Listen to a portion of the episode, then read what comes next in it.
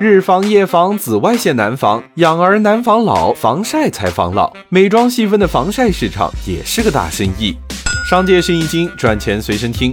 夏天到，又到了防晒的季节。这一届年轻人为了防晒有多拼？有人打伞防晒，有人带表情包防晒，还有人边擦防晒边美黑。玩笑归玩笑，这防晒的生意可真不小。我国化妆品零售额高达三千亿，防晒市场规模在两百亿左右，每年还在以两位数的速度增长。市场扩大，品类也在不断的细分。过去爱美的女生如何防晒？出门抹个防晒霜就好。而如今这样的观念已经改变。防晒已经从单次防晒变为全天候多次防护。九零后的女生小王，妆可以不化，但防晒是一定要擦的。太阳大的时候，防晒伞、防晒口罩是必备，防晒霜更是一天抹三次。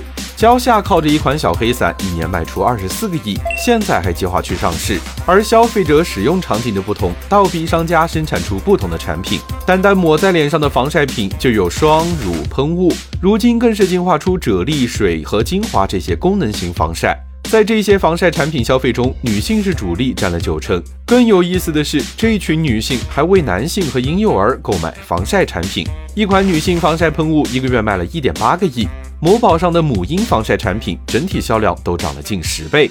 防晒场景的进化让产品品类细化，一白遮百丑的消费者执念正让 B 端商家不断进化。今天的你防晒了吗？